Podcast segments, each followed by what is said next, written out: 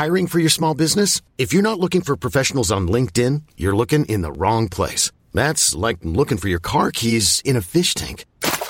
LinkedIn helps you hire professionals you can't find anywhere else, even those who aren't actively searching for a new job but might be open to the perfect role. In a given month, over 70% of LinkedIn users don't even visit other leading job sites. So start looking in the right place. With LinkedIn, you can hire professionals like a professional. Post your free job on linkedin.com slash achieve today.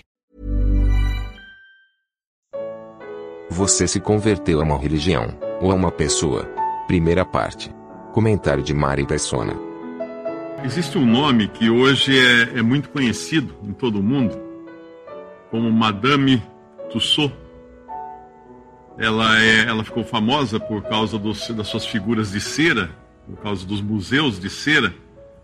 E a Madame Tussauds tem uma, tem uma biografia muito interessante que ela própria escreveu. Ela, aos 80 anos de idade, ela morreu com 90 e alguma coisa, mas aos 80 anos de idade, mais ou menos, ela chamou um amigo, uh, escritor, e ditou as suas memórias para ele. Ela nasceu na França em 1761. Ela é filha de um militar e trabalhou na casa de um médico chamado Dr. Philippe Curtis. Esse médico a levou para Paris quando ela tinha seis anos de idade. Esse médico ele fazia imagens ou figuras de cera de cadáveres. Ele dissecava cadáveres e fazia os órgãos e também o corpo do cadáver de cera para médicos poderem estudar o corpo humano. E ele viu naquilo um grande negócio, porque muita gente ficava interessada em olhar para aquelas figuras de cera, e ele começou a expor essas figuras de cera. As figuras de cera geralmente tinham cabelos que eram tirados de, de defuntos e dentes que eram tirados também, de, uh, obtidos por de, de, dentistas que guardavam os dentes que arrancavam. E era uma coisa macabra, mas era tão bonito o resultado final que as pessoas iam ver as suas exposições. E uma outra coisa interessante que ele logo descobriu, ele e ela, porque ela aos seis anos foi trabalhar com ele e aprendeu o ofício, e eles logo descobriram que as pessoas estavam muito interessadas em vaidades e queriam ver a vida da nobreza. Então eles começaram a produzir figuras da nobreza, da, da rainha, da, do rei, da, dos nobres, da corte. E Madame Tussauds chegou a ser contratada, inclusive, para ensinar escultura a irmã do imperador Luís XVI, e ela foi até convidada a morar no Palácio de Versailles, na França. Quer dizer, uma pessoa assim que circulava livremente nas, na mais alta sociedade. Mas aí veio a Revolução Francesa, e como nós sabemos, quem estudou história sabe que foi, virou tudo ao avesso. A nobreza foi decapitada, os, o rei foi decapitado, a rainha foi decapitada, os nobres todos eram mortos passavam por torturas e depois mortes. E nesse, nesse meio tempo, tanto o Dr.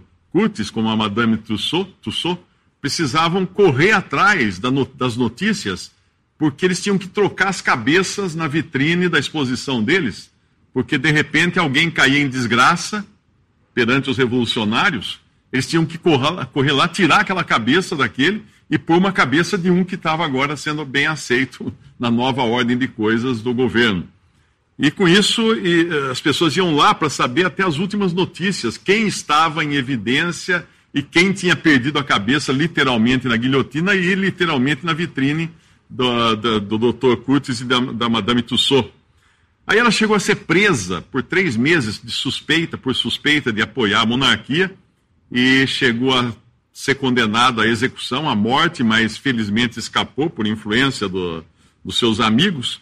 E uma das amigas que ela conheceu na prisão chamava-se Josefina, que seria depois a imperatriz casada por, com Napoleão Bonaparte. Então essa mulher teve uma vida assim que daria um livro. Ela chegou até a contar que ela fez uma, uma máscara molde do rosto de Napoleão. Napoleão deixou ela fazer um molde do rosto dele e ela fez então a figura de Napoleão a partir do, do molde do rosto de Napoleão. A BBC, recentemente, a rede inglesa de, de televisão e cinema, fez, decidiu fazer uma biografia, uma, um documentário da vida de Madame Tussauds, porque era muito interessante. E quando foram pesquisar a fundo a vida dela e comparar com a, a autobiografia dela, descobriram que ela era uma grande mentirosa. Que muita coisa na biografia dela nada mais era do que invenção dela. Ela não era filha de um militar, ela era, ela era filha de um, de um desses que corta a cabeça, de um executor, de um carrasco. E na França antiga, filho de carrasco tinha que ser carrasco, era uma, uma profissão que passava de pai para filho, que nem cartório. E, e filha de carrasco tinha que casar com um filho de carrasco, com um carrasco também. E ela conseguiu escapar dessa, dessa ordem de coisas e, e casou-se, inclusive, com um homem chamado Tussaud, que é de onde vem o sobrenome. Ela, o sobrenome dela era diferente, era. Era um nome completamente sem, sem facil, não, não fácil de se tornar uma marca. Ela casou-se com esse Tussaud, uh, largou o marido, largou o filho que ela teve com ele, foi morar na Inglaterra, herdou as estátuas e as figuras de cera do Dr. Curtis e abriu no, na rua Baker Street, famosa pela eh, ser aquela rua da história do, do detetive lá do Sherlock Holmes. Ela abriu esse museu famoso que depois se espalhou, hoje tem em vários países. Ela nunca morou no Palácio de Versalhes. Ela nunca foi contratada por Luís XVI para dar aula de, de escultura para a irmã dele. Ela não era amiga da, da imperatriz Josefina. Ou seja, ela embelezou toda a história dela. Por quê? Porque essa era a, a especialidade dela. Ela embelezava as coisas. Ela pegava um morto, fazia uma figura de cera do morto, embelezava o morto e fazia aparecer vivo. Tanto é que no, na, no seu museu, as pessoas iam muito, no tempo do museu ainda em Paris, as pessoas visitavam o museu para seguir a moda, a última moda, porque ela vestia as figuras da nobreza com a última moda da nobreza. Então o povo ia lá olhar na vitrine o que estava usando agora no, na nobreza, na, na, entre, os, entre os nobres de Paris. Essa, essa mulher, na realidade, ela é tão mentirosa quanto eu. Porque eu sou um mentiroso também. Vocês, vocês devem saber disso. Eu sou um escritor. Eu sou um cronista. O que um cronista faz? Um cronista pega uma, uma história uma história normal, um acontecimento usual, corriqueiro, e embeleza aquilo de maneira a ficar uma crônica interessante, divertida, engraçada. É, na verdade, não é uma mentira, mas é um embelezamento. E aqui eu estou vendo pessoas mentirosas também nessa maneira de mentir, que é tentando se embelezar. Ninguém saiu de casa com o cabelo sem pentear, ninguém saiu de casa com a, com a roupa que estava, tirou o pijama, pôs outra roupa, Todos nós tentamos parecer alguma coisa que nós realmente não somos lá em casa, não somos na nossa intimidade, porque nós queremos ser alguma coisa a mais. Nós queremos ser aquela figura de cera do museu que está no, na sua melhor forma. O Schwarzenegger lá no museu está todo musculoso. O Schwarzenegger hoje está um trapo. Porque a pessoa envelhece, a pessoa perde a força e tudo mais. Quando colocaram, inclusive, a figura da, daquela cantora Beyoncé no, no museu foi um protesto geral, porque os escultores fizeram a figura dela branca, loira e magra. E aí todo mundo protestou que aquela não era a cantora. Tiveram que trocar a estátua dela por uma estátua mais real, com a pele da cor da, da atriz, da, da cantora, os cabelos dela mesmo e, e, inclusive o corpo dela, que não é exatamente o corpo de uma manequim de desfile de moda.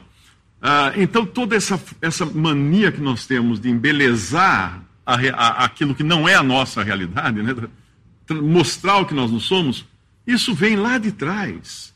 Quando Adão e Eva caíram em pecado, eles sentiram que faltava alguma coisa agora, estavam separados de Deus. O que eles fizeram? A primeira coisa que eles fizeram foi fazer um cinto de folhas, folhas de figueira, esconder as suas vergonhas, esconder o seu pecado esconder de Deus. Não só esconderam a si mesmo com o cinto de folha, que não adiantou muito, porque eles correram logo se esconder em meio às árvores do jardim. As árvores do jardim nos falam de religião, que é quando você corre se escondendo no meio de outras pessoas que têm as mesmas ideias que você, então você se dilui naquela, naquele grupo e já não é tão visto nos seus pecados. Porque a Bíblia fala que seja Deus verdadeiro e todo homem mentiroso, em Romanos 3, versículos, versículo 4. Quando, quando os fariseus, quando Jesus, quando o Senhor Jesus criticava os fariseus, ele falava de dois tipos de sepulcro.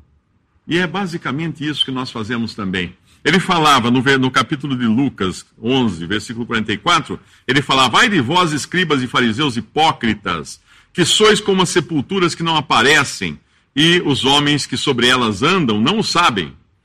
Sepultura que não aparece é aquela que você enterra, planta grama em cima e ninguém vê que tem uma pessoa enterrada ali. Dá, todo mundo anda por cima e ninguém percebe.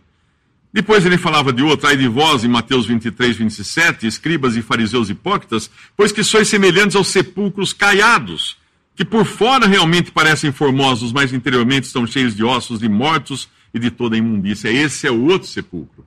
Esse é a pessoa que quer mostrar que é bonito, que é brilhante, que é caiado, que é enfeitado com flores e tudo. E nós temos esses dois lados. Uma parte nossa nós queremos esconder. Nós somos hipócritas, sepulcros escondidos debaixo da grama, que as pessoas andam por cima e não percebem os nossos ossos, as nossas sujeiras escondidas ali. E por outro lado, nós queremos ser sepulcros caiados que todo, todo mundo veja. Em João 3,19, tem um versículo interessante, 19 e 20, que fala assim: E a condenação é esta, que a luz veio ao mundo, e os homens amaram mais as trevas do que a luz, porque as suas obras eram más.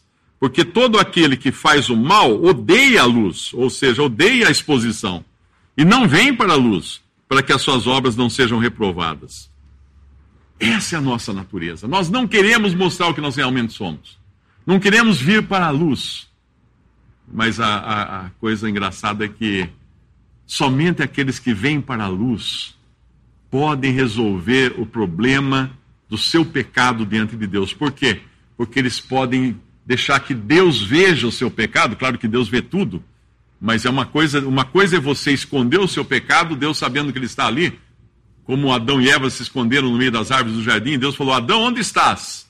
Como se Deus não soubesse onde Adão estava, era uma pergunta retórica. Deus sabia onde Adão estava, mas ele queria que Adão dissesse onde ele estava, que Adão reconhecesse que ele tinha caído, que ele tinha desobedecido a Deus. E assim Deus também quer que nós mostremos para ele quem nós realmente somos. Mário, onde estás? Senhor, pecador perdido, não tenho solução. Quando você se coloca na luz, as coisas surgem e aparecem.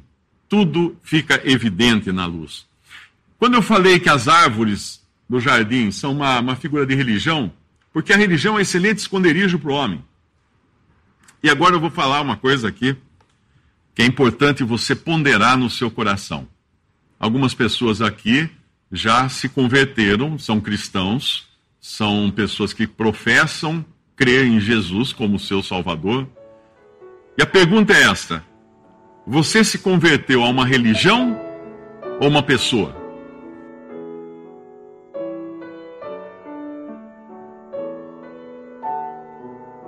Visite respondi.com.br Visite também 3minutos.net.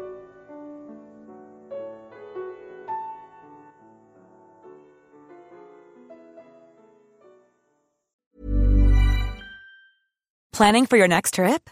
Elevate your travel style with Quince. Quince has all the jet setting essentials you'll want for your next getaway, like European linen, premium luggage options, buttery soft Italian leather bags, and so much more. And is all priced at 50 to 80% less than similar brands. Plus, Quince only works with factories that use safe and ethical manufacturing practices. Pack your bags with high-quality essentials you'll be wearing for vacations to come with Quince. Go to quince.com/pack for free shipping and 365-day returns.